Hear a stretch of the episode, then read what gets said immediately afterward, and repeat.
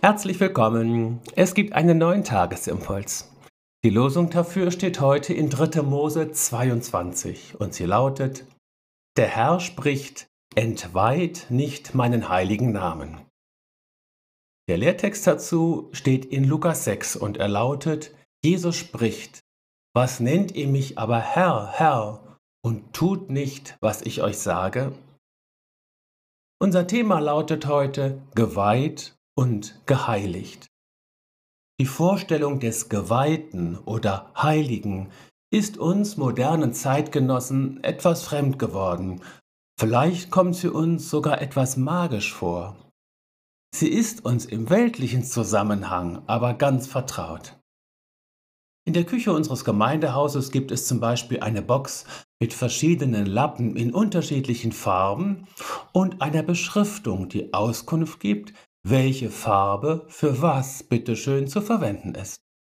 Man sollte also tunlichst den Spüllappen für das Geschirr nicht zum Kloputzen verwenden. Wir würden da nicht sagen, dass in diesem Fall der Spüllappen entweiht ist, aber er wurde zweckentfremdet. Selbst wenn man ihn hinterher in der Wäsche durch den Kochwaschgang jagen würde. Ebenso, wenn man den silbernen Suppenlöffel für die Gartenarbeit zweckentfremdet. Darüber hinaus ist das Empfinden von Geweihtsein etwas Gefühlsmäßiges und ist mit dem Empfinden für Pietät verwandt.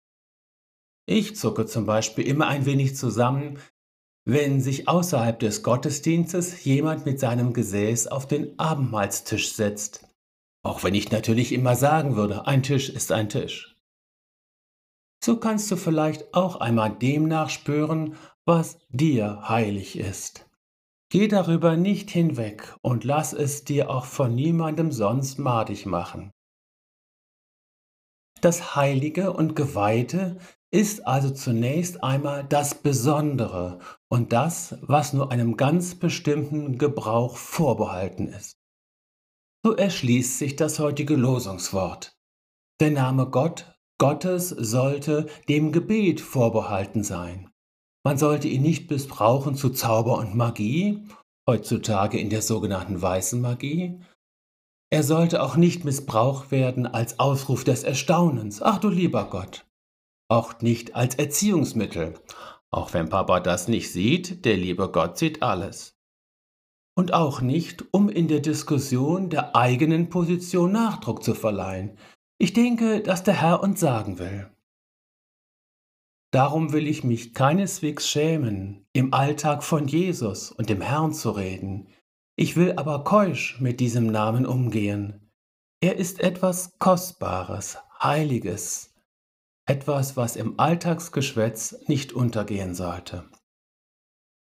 Wichtiger als den Namen Gottes im Mund zu führen, ist der Entschluss, schlicht den Willen Gottes zu tun. Darauf weist uns Jesus im heutigen Lehrtext hin die Anrufung des Namens Gottes und ein Lebensstil im Gehorsam sind zwei Seiten derselben Medaille. In Jesus bist du gesegnet, in ihm bist du geheiligt, in der Taufe hast du dich ihm geweiht, zweckentfremde dich nicht. In Jesus bist du gesegnet mit dem gehorsamen Herzen der Sohnschaft und der Tochterschaft. Wer auch immer von dir Gehorsam oder Gefolgschaft fordern will, muss davor zurückstehen.